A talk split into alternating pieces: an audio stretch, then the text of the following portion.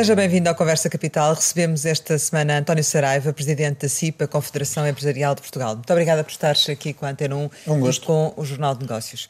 Como sempre acontece, começo por lhe perguntar o que é para si neste momento capital em Portugal. Diria que capital em Portugal é eh, encontrarmos a correta equação para um combate eficaz à pandemia, não deixando morrer a economia. É essa equação que tem que ser encontrada no justo equilíbrio de uma e de outra das questões. E que até agora, do seu ponto de vista, não foi possível uh, conseguir esse equilíbrio ou a espaços vai-se conseguindo? Até agora vai conseguir, vão conseguindo a espaços esse objetivo, mas as medidas erráticas, não apenas do Governo, diria da Organização Mundial de Saúde primeiro, da Direção-Geral de Saúde em seguida, e não deixando de reconhecer que a evolução da pandemia nos vai trazendo realidades diferentes, na minha opinião, poderíamos, penso eu, antecipar algumas das soluções para as avaliações que, entretanto, vêm sendo feitas, até por projeção e por comparação com aquilo que outros países eh, mais cedo vão tendo essa tipologia de problemas. Não tem acontecido, temos reagido em função das avaliações, do mal ou menos, mas daí a forma errática, porque quer a Organização Mundial de Saúde, com os sinais que vai dando ao mundo, quer a Direção-Geral de Saúde em Portugal, com os sinais que nos vai dando a nós, deveria existir primeiro uma maior articulação e, como eu tenho defendido, as medidas, eh, todas elas, mas estas em concreto, devem ter eh, proporcionalidade, racionalidade e eh, coordenação. A coordenação por vezes tem falhado, a racionalidade nem sempre tem sido bem explicada e a proporcionalidade por vezes desequilibrada. É preciso encontrar esta correta fórmula de coordenação, racionalidade, proporcionalidade. Então, nesse sentido, uh, faz bem o Governo em avançar com o estado de emergência, Presidente da República? Penso que o Governo, inevitavelmente, terá que avançar com medidas dessa tipologia, porque enquanto nós, cidadãos em conjunto, coletivamente, não tivermos atitudes individualmente responsáveis, enquanto todos, sem exceção, eh, não nos consciencializarmos que está primeiro em nós a defesa, o combate eficaz a esta pandemia, qualquer medida do governo, mais suave ou mais dura, terá efeitos melhor conseguidos ou menos em função daquilo que cada um de nós incorporar das medidas, mas, sobretudo, tivermos comportamentos responsáveis. Mas isto é uma carta uh, ao governo para depois poder tomar medidas que, se calhar, também não são muito simpáticas para, para, para as empresas, por exemplo, não é? Obviamente que os efeitos que se está a sentir na economia eh, ao nível das empresas, de março para cá, têm sido, uh, diria, catastrófico. Estamos a viver a pior crise de que há memória. Obviamente que uma crise desta dimensão disruptiva, assimétrica como é, em termos regionais e de estratos sociais, tem que ser combatida eh, com eficácia. Não podemos condenar o governo se não estivermos em nós as atitudes responsáveis para ajudarmos ao combate. Não nos admiremos que o governo, na necessidade que tem de acautelar a saúde de todos nós e não levar à exaustão o Serviço Nacional de Saúde eh, eh em várias dimensões, uhum. pessoal, equipamentos, eh, que tome medidas que vão sendo mais duras ou mais suaves em função dessas avaliações e do número de contaminados. Eh, este estado de emergência, já se sabe, vai, vai ser o estado de emergência mais limitado. Mas admite que uh, as medidas que estão lá previstas pelo Sr. Presidente da República são as mais adequadas? Em função da avaliação e de, de, do número de infecção, do número de infectados que o país uh, vier verificar, têm que ser tomadas medidas excepcionais. Obviamente, podemos apreciar mais umas do que outras, porque em registro de interesse de setores é natural que determinados setores, dentro mesmo da privada, há diferentes efeitos nesses setores. Mas temos que ter um espírito de cooperação, de compreensão, que existem medidas que inevitavelmente nos vão afetar a todos, sem exceção, quer eh, economicamente, socialmente, individualmente. Há aqui medidas que inevitavelmente nos vão afetar. Se gostamos delas, não, não gostamos. Se as apreciamos, não, não as apreciamos. De março para cá, as empresas têm vindo a sofrer reduções brutais das suas faturações, quebras abruptas das suas encomendas. Temos uma micro-realidade empresarial que é a esmagadora maioria das empresas que nos integram, como sabe, que estão em situação dificílima, aflitiva, com perdas de receitas de faturação de tesouraria enormes, e por isso também a CIP, em tempo oportuno, a 1 de abril, enfim, não foi mentira, no dia 1 de abril apresentámos a nosso caderno um conjunto de propostas ao Governo, porque já antecipávamos e não porque tivéssemos alguma bola de cristal, porque já era fácil percepcionar. Mas isso não se comparação, vai Deixa-me só concluir, Jário, peço desculpa, porque era fácil comparação, a comparação que já se podia fazer com outros países que iam mais adiantados no combate à pandemia. Apresentámos ao Governo uma, um conjunto de propostas onde defendíamos o apoio a fundo perdido a esta tipologia de micro-realidade empresarial. Uh, fomos condenados, fomos criticados, o que é isso a fundo perdido. Agora o Estado vem, com estes meses de atraso, dar-nos razão. Não é porque não, nos, não gostamos de ter, obviamente gostamos de ter razão, mas não nos satisfaz ter razão. Eh, o, o governo é que poderia, mais cedo, ter ajudado desta forma que alguns de nós, nomeadamente a CIP, já perspectivava e mais cedo ter lançado este conjunto de medidas no terreno. E feito disso, seguramente teríamos evitado alguma degradação empresarial e teríamos salvo mais alguns empregos. Portanto, a medida vem tarde. A medida vem tarde. É útil, mas vem tarde. E em que medida é que vem tarde? Ou seja, este estado de emergência vai agravar ainda mais a situação ou não? Ou o facto de efetivamente estas medidas serem lançadas agora no final do ano, de certo modo, vai compensar as medidas que possam surgir no âmbito do estado de emergência e que possam obrigar as empresas, por exemplo, a terem mesmo que fechar? Ora, nós já estamos com uma, eh, uma situação empresarial nesta tipologia de pequenas empresas, restauração, eh, pequeno comércio, enfim, esta pequena uh, dimensão empresarial, que o governo agora vem uh, cirurgicamente atuar sobre ela, e empresas com reduções de faturação de 60, 70, 80, 90%, até agora terem sobrevivido é milagre a resiliência que têm demonstrado. Nós fizemos um inquérito recente na CIP aos nossos associados, e como sabe, os nossos associados são de todos os setores de atividade, e as empresas, apesar de estarem nesta situação desde março, aquilo que nos apresentavam é que a maior parte delas, mesmo assim, manteve o emprego. E algumas tiveram pequenas reduções de emprego. Porquê? Porque os recursos humanos qualificados, a necessidade que vínhamos sentindo antes da pandemia. Um dos problemas que os empresários sinalizavam antes de cairmos na pandemia era a falta de recursos humanos qualificados, porque a economia estava a absorvê-los e não havia em número suficiente. Essa questão não desapareceu, está adiada, mas salvar postos de trabalho, manter o mais possível o saber de experiência feito que os nossos colaboradores têm, é um dos grandes objetivos que ninguém quer perder. É esta ajuda que agora vem reforçadamente uh, ao seu encontro. É para que possam continuar porta aberta para que não entrem em insolvência, vem agora o governo com estes apoios, tarde, mas bem, acudir a estas situações cirurgicamente e assimetricamente, porque, como sabemos, temos setores mais afetados do que outros, temos regiões mais afetadas do que outras. E não posso deixar de louvar aqueles que invariavelmente na sociedade portuguesa continuam a ser estigmatizados, que são os patrões, os empresários, os criadores de emprego, de riqueza, que apesar deste esforço enorme continuam estigmatizados como se fossem eh, malfeitores e diabolizados.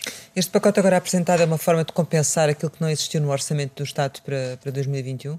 Mas olha, essa é outra surpresa, porque três semanas, sensivelmente após um orçamento de Estado, uma proposta de orçamento de Estado, que, ao ser apresentada, nós criticámos, como sabe, porque no conjunto do que se poderia definir como social e económico, social tem bastante e deve ter, obviamente, pela situação em que nos encontramos, mas não tinha económico, não tinha para as empresas. Curiosamente, essas críticas terão sido ouvidas e três semanas após vem este pacote de medidas. A pergunta que eu deixo no ar é porquê é que estas medidas não foram contempladas logo no orçamento? Estamos a três semanas, não estamos a três meses de distância. Porquê, António Serada? Eu não faço ideia porque é que o, porque é que o Governo tem esta, esta tardia eh, resposta, porque o Orçamento de Estado, sendo a peça que nos vai orientar durante todo o ano 2021, a situação há três semanas atrás já era amplamente conhecida e todos, lamentavelmente, perspectivávamos, tínhamos a percepção de que vamos caminhando para pior. A situação, enquanto não houver uma vacina, enquanto a população não perder o medo, enquanto as empresas tiverem quebra de procura, é evidente que a situação só tende a piorar. Se isso já era percepcionável, porque é que o Governo, naquilo que é a peça orientadora da governação, como é o orçamento, não, eh, não inclui logo estas medidas que três semanas após as vem lançar? Uh, dir-se-ia, não tinha pensado nelas, não acredito, não as tinha completamente estruturadas, talvez, mas pelo menos tinha sinalizado, porque em três semanas não inventaram rapidamente, seguramente, este pacote. Ele já estaria pensado e, de alguma maneira, determinado, nem que fosse a 70%, 80%. A pergunta que fica no ar é essa: porque é que não esteve contemplado no orçamento? Teria sido uma antecipação de três semanas e, às vezes, uma semana salva muitos postos de trabalho. O orçamento é também muito parco em medidas de natureza fiscal, por exemplo, para as empresas. Acredita que ainda há margem para haver aí alguma novidade também? Acredito que sim, a esperança é a última a morrer, como o povo diz e com muita sabedoria, e por isso também, no dia 13 de maio, apresentámos um novo pacote de propostas, onde defendíamos incentivos fiscais, uhum. capitalização das empresas, apoios concretos à formação profissional. Mas o orçamento já contempla algumas alterações fiscais, não é? Se calhar não traz, eventualmente, as medidas que a CIP gostaria de ter. Em sede de especialidade, há, há margem para isso avançar ou aguarda que seja feito também um pacote à parte desse, desse, desse nível? Mas, ora, nós não tínhamos a veleidade, a pretensão de todas as nossas propostas serem aceites eh, pelo Governo na, na, na, na feitura do Orçamento de Estado para 2021, mas que, no mínimo, algumas delas quando o orçamento estava a ser gizado e acordado entre os vários partidos com assento parlamentar, a CIP, como sempre fazemos, apresentámos um caderno com 61 propostas. Dir-me-ão, é excessivo, concordo, é excessivo, mas porquê? Porque algumas são, eh, digamos, o nosso ADN, são de coerência das nosso, do nosso caderno de encargos, como é a reforma do IRC, termos a eliminação das derramas municipais e estaduais como sinalização do investimento. Enfim, há algumas que se repetem ao longo do tempo e enquanto nós obtivermos na certeza da legitimidade das mesmas, vamos continuar a colocá-las. Outras são mais cirúrgicas e por isso transformamos as 41 que apresentamos nessas propostas em 5 mais objetivas e todas elas de âmbito fiscal. O que é que entrou no orçamento e o que é que não entrou e que acha que ainda pode haver margem para entrar? Não entrou nada. Na hum. proposta de orçamento entregue na Assembleia da República, das nossas propostas, não entrou nada. Em sede de especialidade, há margem para é, avançar? Há margem na nossa perspectiva, há margem agora na discussão na especialidade e por isso já enviámos a todos, sem exceção, a todos os grupos com assento parlamentar, o conjunto mais cirúrgico, menor número de propostas, eh, situámos em cinco propostas muito objetivas, para que, com a discussão que queremos, desejamos fazer com cada um dos grupos parlamentares, repito, sem exceção, queremos vencer, queremos ver que as nossas propostas possam convencer e, convencendo, vencendo, sendo plasmadas no orçamento, agora em sede de especialidade porque a única medida que o Sr. Primeiro-Ministro veio anunciar no vídeo que nos deu no dia que apresentaram em, em, Assembleia da República a proposta foi uma grande medida para as empresas. Os impostos não iam aumentar. Não Mas também não baixaram, não, não é? adjetivar. O IRC não baixou, acha que era o momento para, para o fazer? Ou seja, o, partido, o, o Governo não o faz por um capricho político ou porque não havia, de facto, margem orçamental para baixar o IRC nesta altura? A feitura de um orçamento de Estado é sempre uma tomada de opções. Cada governo que faz um orçamento de Estado toma opções políticas, desde logo. Este orçamento, à semelhança dos anteriores, com este governo e com o governo, este governo na sua primeira encarnação, viveu muito e continua, na minha perspectiva, mal a viver, com os apoios à esquerda parlamentar e está refém desses apoios. E por isso, nas opções que faz para a feitura do orçamento, não deixa de ter que incorporar nessa negociação aquilo que os partidos de esquerda lhe impõem que lá fique contemplado. E por isso as opções tiveram muito mais de cariz social, chamemos-lhe assim, necessário e inevitável, mas a ausência de medidas para a economia vem muito por opções político-partidárias que quer o PC, quer o Bloco de Esquerda em sede de Parlamento, na expectativa que viessem a aprovar, coisa que depois no Bloco de Esquerda não se conseguiu, mas não deixaram de obter ganhos de causa e de nulo efeito, porque acabaram por não aprovar no caso mas do Bloco de Esquerda. Mas esse diálogo à esquerda continua, portanto, a, a manter-se essa lógica significa que na especialidade também não haverá grandes alterações eh, para as empresas. Na expectativa que na discussão na especialidade, malha mais fina de discussão, ainda possam absorver algumas das nossas propostas, não estamos a contar que mereça convencimento à esquerda parlamentar o conjunto de propostas de âmbito fiscal que ali deixamos. Hum. Mas temos razoável expectativa que o centro-direita parlamentar, algumas delas, e em sede parlamentar, esses grupos parlamentares, em, na especialidade, consigam incluir nessa discussão de malha mais fina algumas delas. O que é que, seria, de, o que, é que seria de alimentar justiça nessas cinco medidas que avançasse? Olha, desde logo aquelas, como digo, que são a capitalização das empresas, porque o incentivo aos lucros retidos e reinvestidos, que é uma matéria que estamos cansados de pedir. Primeiro ponto. Segundo ponto, uma alteração nas tabelas das tributações autónomas. Elas estão desajustadas, são até, em alguns casos, injustas, porque se nós dermos sinais pela positiva dos incentivos fiscais, mesmo a esta curta escala. Aos investidores, aos empresários, damos-lhe um sinal de que estamos a olhar para eles e a contribuir para a sua melhor competitividade é esse sinal que também se espera hum. ir obter. Mas o facto de o Governo não ter, ter feito um orçamento realmente mais ao nível social e, e, e, do vosso ponto de vista menos a pensar nas empresas, isso significa que da parte do Governo há alguma promessa, há alguma indicação de que poderá ir mais além noutros domínios fora do orçamento para ajudar as empresas ou não? Na crítica que fizemos, construtiva, desde logo, a este orçamento, a resposta que tivemos eh, do Sr. Ministro da Economia em sede de concertação social foi que não podíamos, nós, empresários, não podíamos olhar só para o orçamento, tínhamos que percepcionar que para nós, eh, a economia, aquilo que iria acontecer é o que está contido no orçamento e aquilo que virá de fundos comunitários. Ou seja, eh, é uma peça em, em dois atos. Aquele que já foi apresentado e o que há de vir de fundos comunitários. Mas sabendo, como hoje todos sabemos, que os fundos comunitários não chegarão a não ser no segundo, quarto, terceiro trimestre do próximo ano, hoje, com a situação em que as empresas se encontram, esperar fundos comunitários que serão de tipologia, aplicação difícil e chegarão só nessa altura, é estar à espera do, do, oxigênio quando eu já estou a morrer com falta de ar. E por isso eu tive a oportunidade de dizer ao Sr. Ministro da Economia aquela expressão popular, porque as expressões populares são de saber, de experiência feito, enxoval que não vai com a noiva, tarde ou nunca virá. E nós preferimos que o enxoval venha com a noiva. E, quando e o que é que ele respondeu? Não respondeu. Disse, aguardem, porque nós, com os fundos comunitários, teremos um, uma tipologia de ajuda. Surpreende-nos agora, agradavelmente, três semanas depois, que não é preciso chegarem aos fundos comunitários para termos este pacote de medidas que ontem foram apresentadas. Mas estas Fiquei verbas muito satisfeito não... que isso ontem anos e foi uma boa prenda de anos. Mas uh, as vossas contas também vão ao encontro das, do Governo quando eles dizem que, no caso das medidas a fundo perdido, abrange 100 mil empresas, será por aí também? Admito que sim, é um número que não, não, não me surpreende e isso está eh, fundamentado naquilo que tem sido a prática da utilização de fundos. Não, acho que o número estará por aí, porque nós teremos, Rosário, 400 mil empresas, a esmagadora maioria pequenas e micro e pequenas empresas.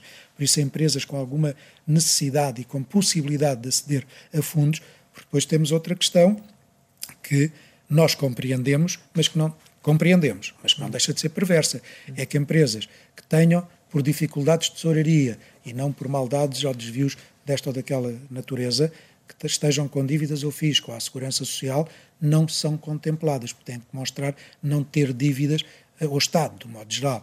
Eh, e isto, às vezes, deveria-se avaliar porque é que essas empresas caíram nessa situação.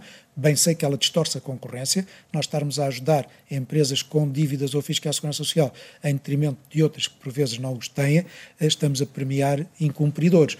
Mas também é preciso aqui e ali, por vezes, avaliar, e isso até agora ainda não foi encontrada a melhor forma, de perceber porque é que essas empresas que estão nessa situação caíram nessa situação. Porque muitas vezes, o que é absurdo, foi o próprio Estado que, não lhes pagando a tempo e horas, porque a dívida do Estado mantém-se enorme à economia privada, o facto do Estado não pagar às empresas a tempo e horas leva a que estes débeis tesourarias destas empresas entrem em falência e depois deixam de cumprir as suas obrigações, desde logo com o próprio Estado. Depois são duplamente penalizadas. O Estado que não lhes pagou e que as levou a esta situação impede-as, esse mesmo Estado, de acederem a fundos eh, públicos de apoio. Há aqui qualquer coisa neste edifício que deve ser revisto. Esta, esta linha de crédito está muito uh, ligada à manutenção de postos de trabalho. Faz, faz sentido que faz assim todo seja? sentido, porque de facto o grande combate, como eu vou já aqui repetir muitas vezes, é a manutenção dos postos de trabalho. E por isso o desafio que temos feito às centrais sindicais para um acordo uh, de banda larga, onde o grande objetivo é salvar postos de trabalho. E por isso eu tenho caricaturado dizendo que isto é um jogo de seleção, não é um jogo de equipas. Não está aqui o Benfica e o Porto, o Benfica e o Sporting, o Sporting e o Porto, independentemente da equipa que seja. Isto é um jogo de seleção nacional. Todos temos que contribuir para ganhar este desafio. E por isso há aqui, um grande, eh, há aqui uma grande convocação a que todos partilhemos nesse objetivo, salvar postos de trabalho.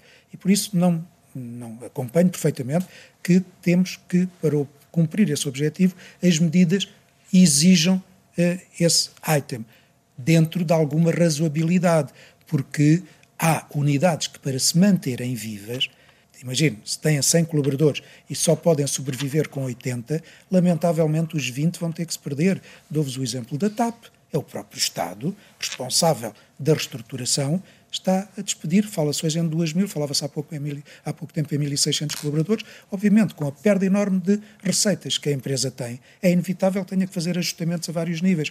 As empresas privadas, igualmente, eh, as, as regras de jogo são as mesmas, quer na pública, quer na privada. As empresas eh, têm que eh, ser solventes, têm que, têm que ser viáveis. Por isso, se não queremos encerrá-las, temos que ajustar os recursos humanos à sua uh, atual situação.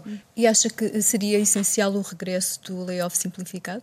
Acho que seria uma boa medida, Primeiro, porque deu boas provas que todos reconhecem. O Governo diz que é Governo... menos vantajoso, é mesmo assim? Disse ontem o Ministro da Economia. Pois, o Sr. Ministro da Economia terá indicadores que lhe permitem dizer isso. Nós não temos esses indicadores e os indicadores que nós temos é o do dia a dia, da prática da vida e aquilo que os nossos empresários nos dizem e o que os nossos empresários nos têm repetidamente dito. É que o layoff simplificado foi um bom instrumento, que não deveria ter sido interrompido. Nós próprios defendemos isso, que no mínimo se deveria manter até final deste ano, eh, idealmente até o semestre ou primeiro semestre do próximo ano. O governo não entendeu assim, tem vindo depois com outras medidas, eu ia dizer remendos, mas podia ser mal entendido, veio com outras medidas substituindo estas e vem agora dizer que admite até voltar a um layoff simplificado, independentemente de, de depois do que se diz sobre o mesmo.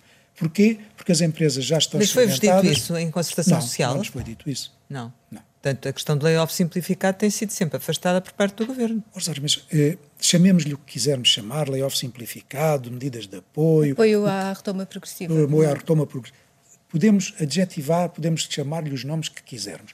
O objetivo é salvar o mais possível as empresas e, com isso, salvar os postos de trabalho. Mas este apoio à retoma é progressiva até prevê quebras superiores a 75%, as empresas só pagam TSU. Isto é bom. Mas eu não estou a dizer que é mau. Hum. Eu não estou a condenar, já me terão escutado seguramente muitas vezes, a louvar as medidas que o governo tem lançado. Nem tudo é mau. Agora, a questão é as alterações sucessivas que se vão fazendo a estas medidas, as empresas, a sua capacidade de absorver a nova legislação, o ruído, a burocracia que isto arrasta. Nós agora temos esta tipologia, estes requerimentos. A partir do próximo mês já não, já não é assim, já temos outra tipologia. Mas se for mais vantajoso, não é? Para as empresas? Pois, se for mais vantajoso. Mas é, é ou não é? Quer dizer, a questão... Numa tipologia é, noutras não é, porque mais uma vez nós não podemos dizer que o que serve, mas o que serve a uma empresa de 100 trabalhadores não é forçosamente igual àquela que tem só 10 trabalhadores. A que tem 10 trabalhadores e que vive só do turismo, a restauração, por exemplo, tem necessidades completamente diferentes do que tem uma média empresa que perdeu exportação ou que perdeu encomendas. Como não podemos ter uma mancha que sirva muito bem a todas as tipologias, algumas servem bem a determinado tipo de empresas, outras não tão bem. Também não há empresas que estão a recorrer ao layoff sem terem necessariamente que o fazer? Mas olha, não tenho eh, dados que me permitam responder-lhe sim ou não a isso. Admito que o ser humano tem sempre o lado negro da alma, como se costuma dizer. E por isso, se alguns empresários têm atitudes desviantes, se calhar têm. Mas esses que os tenham, até porque distorce concorrência, adultera as regras de jogo, prejudica-nos a todos porque consomem recursos que são necessários a outros que depois a eles não conseguem aceder, se forem detectados, que se criminalizem, que as leis que temos eh, os penalizem e se condenem a essas práticas, aquilo que seja detectado, que seja condenado e a legislação tem mais para isso. Não vou aqui defender práticas que de facto são práticas desviantes, mas não olhamos só para um lado do problema. A questão de estas medidas que foram agora anunciadas é uma forma também de compensar, eh, por exemplo, o aumento do salário mínimo que aí vem? Não sei, eh, não sei se é esse o objetivo do governo, mas a questão do salário mínimo ainda não está oficialmente colocada em sede de concertação social, sede onde ele deveria ser negociado e não anunciado, porque de facto o governo tem essa prerrogativa. Uh, ouvidos os parceiros sociais, define o valor do, do valor do salário mínimo. Mas ouvir é ouvir numa perspectiva construtiva, negocial, como foi até há dois anos atrás. Uh, a partir do ano passado, o governo, porque não quis negociar e quis, uh, neste objetivo de obter os 750 euros na legislatura, informou os parceiros sociais como este ano eventualmente vai informar os parceiros sociais. A dimensão da concertação social é fundamental para a estabilidade social. Falamos muito de estabilidade, mas a estabilidade tem dois pilares: a política em sede de Parlamento e a social em sede de concertação social. Nenhuma delas pode ser adulterada e todas elas, à sua dimensão e constitucionalmente definidas, devem ser respeitadas. A concertação social, com este tipo de atitudes e com aquele que agora veio somar com estas duas questões que o orçamento para a proposta do orçamento de 2021 arrastou, a saber, a moratória por dois anos da caducidade dos contratos de trabalho e a questão do teletrabalho, a sua regulamentação, foram mais duas machadadas, diria, na relação que deve ser virtuosa do governo com a concertação social. Mas a, a concertação social não serve para caixa receptora das medidas do governo. Serve para uma discussão saudável, para um diálogo social construtivo e não posso deixar aqui de sinalizar que esse diálogo tem existido, mas do que dele resulta é invariavelmente a adulteração das regras da concertação social, porque não se permite negociação, há uma, um, anúncio prévio, um anúncio prévio, ou, em alguns casos, após, como foi o caso do teletrabalho, que, só para vos dar o exemplo, Rosário, o Governo apresentou, o Sr. Ministro das Finanças, a 13 de outubro, apresentou a justificação para apoio à economia, eh, que esta questão da moratória iria ser contemplada, eh, a questão dos 24 meses, no Orçamento de Estado. A 15 de outubro, repetiu isso na entrega que fez à, à Assembleia. Depois nós recebemos um mail a 28 de outubro a dizer que o Governo queria levar isto à, à, à concertação social. A 30 de outubro entregou-nos o texto e a 5 de novembro o comunicado do Conselho de Ministros. A concertação social é para negociar com os parceiros sociais, patronais e sindicais, não é para fazer da concertação social caixa receptora das decisões do Governo. Mas isso significa também que, a coberto da situação de pandemia, sente que há, há, também uma quebra de direitos a esse nível da, da discussão, porque os sindicatos já se queixaram disso e, e, e, aparentemente agora o António Saraiva também se está a queixar do mesmo ao nível das confederações. Professor, esta pandemia, esta crise em que estamos, eh, não tem comparação. Em alguns aspectos, nestes que referi, o governo não teve em conta a concertação social e os seus méritos. Porquê? Porque anunciou o que já tinha, no caso da moratória dos 24 meses, veio anunciar à concertação o que já tinha decidido com os partidos políticos em sede parlamentar. Agora os parceiros sociais vão ser informados e esta matéria é de concertação social. Mesmo que depois da discussão e não obtendo consenso, o governo decidisse, tem toda a legitimidade disso, mas pelo menos cumpra as regras, levasse à concertação a discussão. A questão do teletrabalho também decidiu, mandou-nos no domingo passado, enviou-nos no domingo passado à noite, no domingo ao fim do dia, a proposta para nos pronunciarmos até segunda-feira à hora do almoço, mas apesar de, nesse curto espaço de tempo, termos conseguido dar a nossa posição, mesmo assim não serviu de nada porque o texto já estava feito, foi aquele que nos enviaram no domingo à noite. O Governo eh, tem que responder urgentemente a algumas avaliações que faz.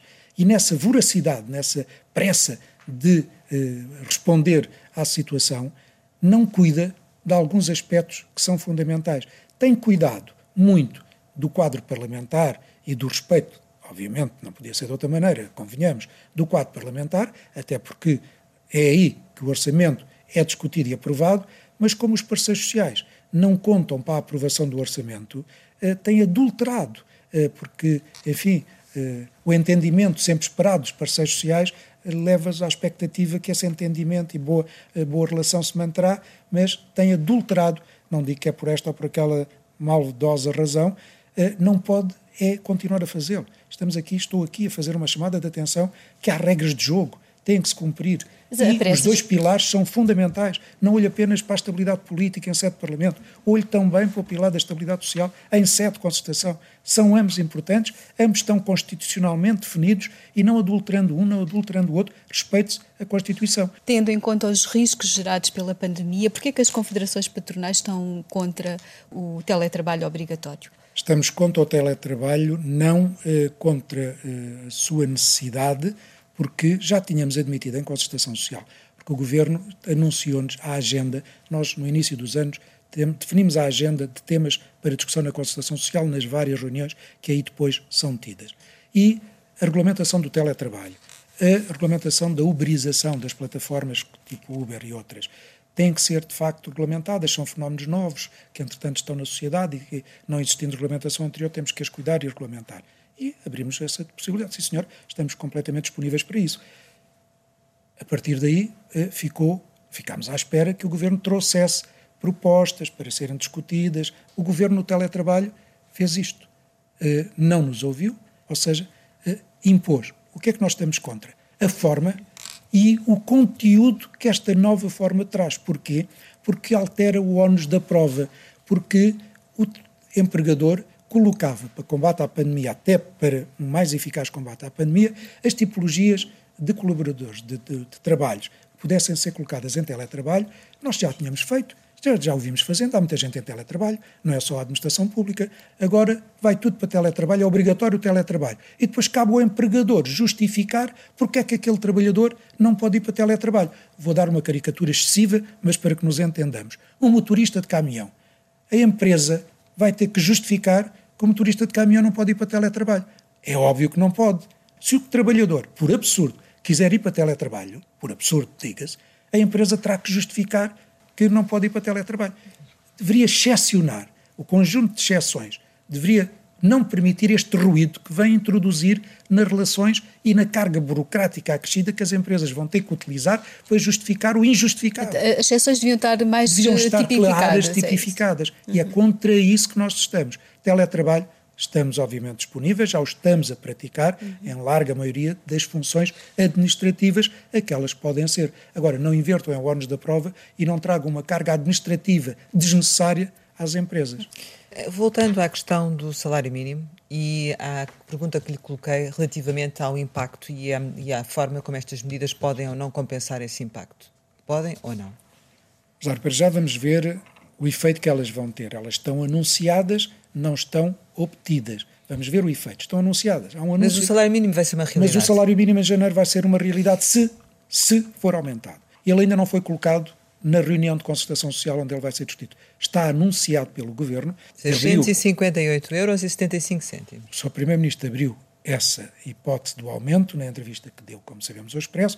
A partir daí, a comunicação social eh, começaram a falar disso. Mas o Governo ainda não levou à concertação social a discussão do tema. Vamos ver quando levar, que será seguramente durante este mês de novembro, princípio de dezembro, quando levar, o que é que vai levar, porque o Governo tem que trazer uma proposta para discussão aos parceiros sociais. É de acordo com essa proposta que nós nos pronunciaremos. Se me pergunta, estamos de acordo com aumentos, dir-lhe que, sendo necessário a subida gradual do salário mínimo para a questão social que ele também em si encerra, temos que ter muito cuidado. E não queremos, não queremos que este ano existam condições para que determinada tipologia de empresas, eu estou à vontade, porque as 160 mil empresas que represento, muito poucas, em determinados setores de atividade, pagam salário mínimo. O salário médio de todas, da esmagadora maioria de empresas que a CIP representa, está acima dos 750 euros que o governo diz que lá devemos de chegar.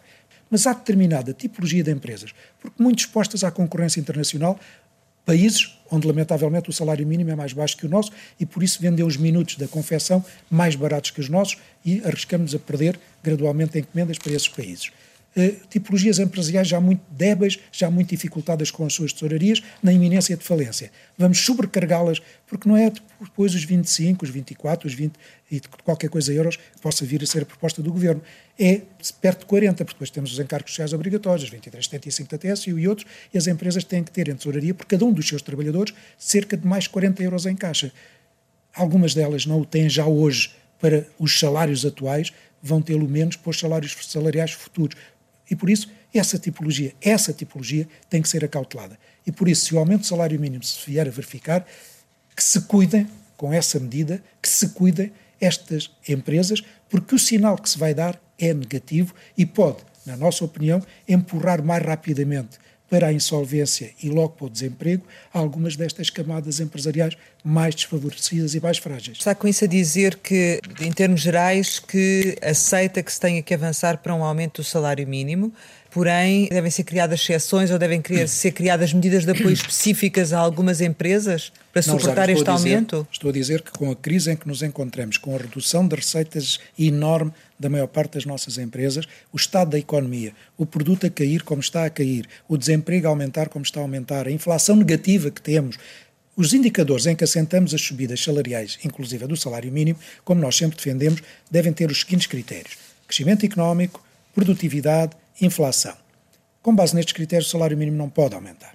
Não temos condições racionais para sustentar um aumento do salário mínimo. Mas se essa for Bom, a intenção e se a o governo obrigar, governo... se o governo obrigar os privados, porque depois há aqui dois pesos e duas medidas. Repare que o governo, patrão, diz aos sindicatos da administração pública que não há condições para aumentos salariais este ano. O governo regulador diz aos privados que há condições para aumentar os salários este ano. Mas na administração pública vão aumentar em função do aumento do salário mínimo também.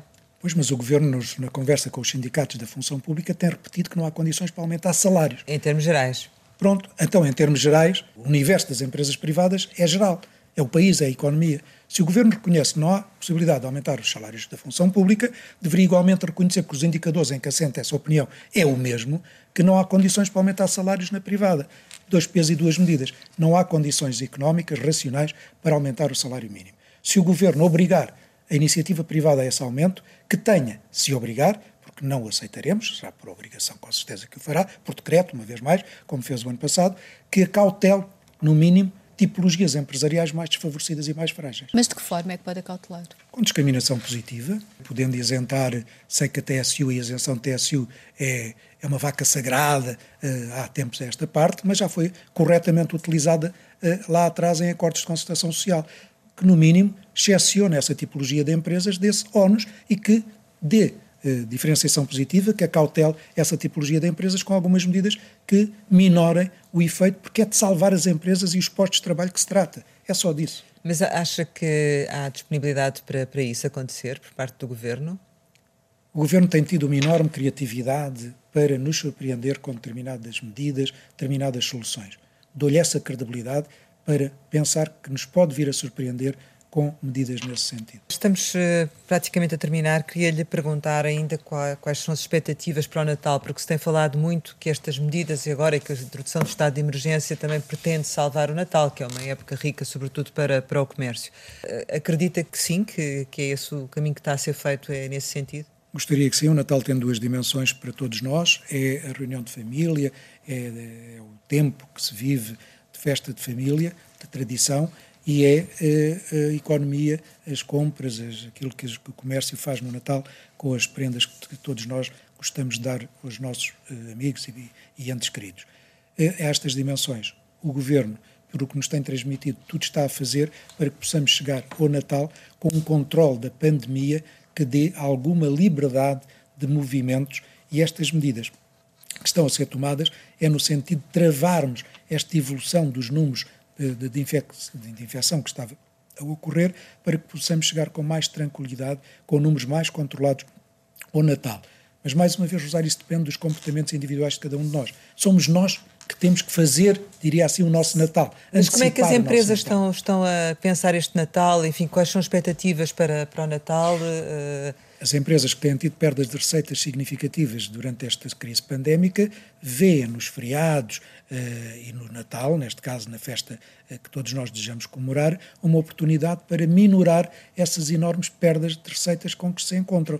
Se não lhes for dada a possibilidade, por confinamentos que venham a decretar, uh, é uma esperança que lamentavelmente vai ser perdida e que se vai refletir nas tesourarias dessas empresas e provavelmente na morte de algumas alimentamos, continuam-se a alimentar a esperança, mas repito, dependerá muito dos nossos comportamentos individuais para contribuirmos positivamente para o combate à pandemia. Relativamente ao, Orçamento do Estado, o PSD votou contra e, tem sido muito crítico da, da esquerda e, das medidas que o governo faz para agradar a esquerda, já, já nos falou sobre isso aqui no início da, da entrevista.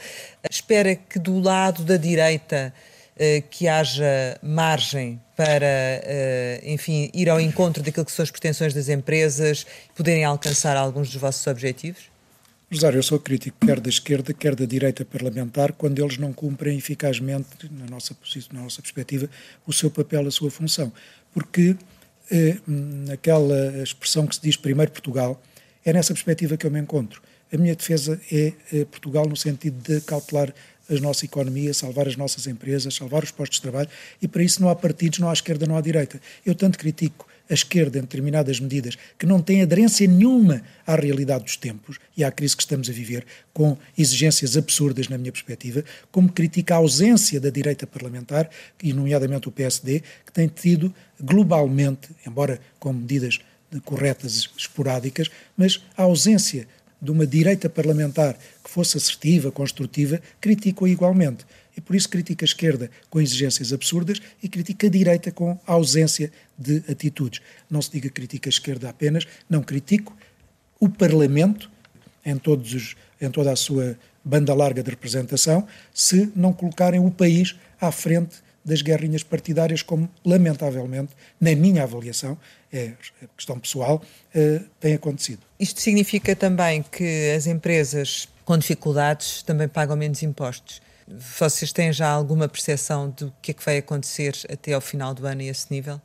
É, não temos essa dimensão. O nosso, o nosso Departamento de Economia, de acordo com as outras entidades, eh, estamos a tentar percepcionar isso, porque nós criamos, nós confederações patronais, criamos recentemente, e anuncio aqui, teremos a oportunidade depois de falar nisso, eh, uma plataforma onde nos entenderemos para um conjunto de temas que são problemas que atingem a todos por igual, independentemente do setor de atividade. É dessa união de esforço e dessa avaliação mais global que faremos, em que tomaremos posições públicas, não só de propostas, como de avaliações desta e daquela natureza, e essa avaliação cabe já nessa nova eh, plataforma que será anunciada. Essa tomada de posição por parte das confederações é também uma tomada de, de força eh, perante a situação que se vive e o governo? Não é uma posição de força, é uma posição de bom senso, de problemas comuns devem ter respostas coesas. Não estamos com estas, com estas novas eh, formas de nos entendermos, a querer ser oposição desta ou daquela forma. Como digo, Rosário, queremos ser construtivos e queremos encontrar respostas comuns a problemas comuns. Eh, e apenas isso. Chegamos ao final e, como sempre, costumamos lançar algumas palavras para uma resposta rápida. A primeira é pandemia. Uma realidade que temos que ultrapassar rapidamente. Donald Trump. Um presidente que não vai deixar boas memórias. TAP. Uma situação que é urgente resolver para que quer a empresa, quer os seus colaboradores e todos nós em geral tenhamos um horizonte como empresa de bandeira e um hub que tem que se manter em Portugal. Banca. Uma atividade necessária que deve apoiar a economia e um parceiro de risco que todos nós desejamos que volte a sê-lo. António Costa. Um timoneiro do Manau num mar muito encrespado. Marcelo Rebelo de Sousa um árbitro que por vezes eh, não está tão atento quanto devia. Turismo? Um setor em profunda crise, mas no qual depositamos esperanças de que venha a ser um, de novo um dos motores do nosso desenvolvimento. DNJN TSF. Uma realidade de um grupo de comunicação social que está em reestruturação e sendo a comunicação social fundamental à democracia em Portugal, espero que eh, depois da reestruturação, se afirme como esse pilar, juntamente com outros, que reforça a democracia portuguesa. Sonho? Aquilo que não podemos perder. Portugal. O meu país eh, e aquilo que temos que tudo fazer para que ele se desenvolva e cresça para bem-estar de todos nós. António Saraiva, muito obrigada por ter estado aqui com a Antena 1 e com o Jornal de Negócios. Pode rever este Conversa Capital com o Presidente da CIPA, Confederação Empresarial de Portugal, em www.rtp.pt. Regressamos para a semana, sempre neste dia, esta hora, e claro, contamos consigo.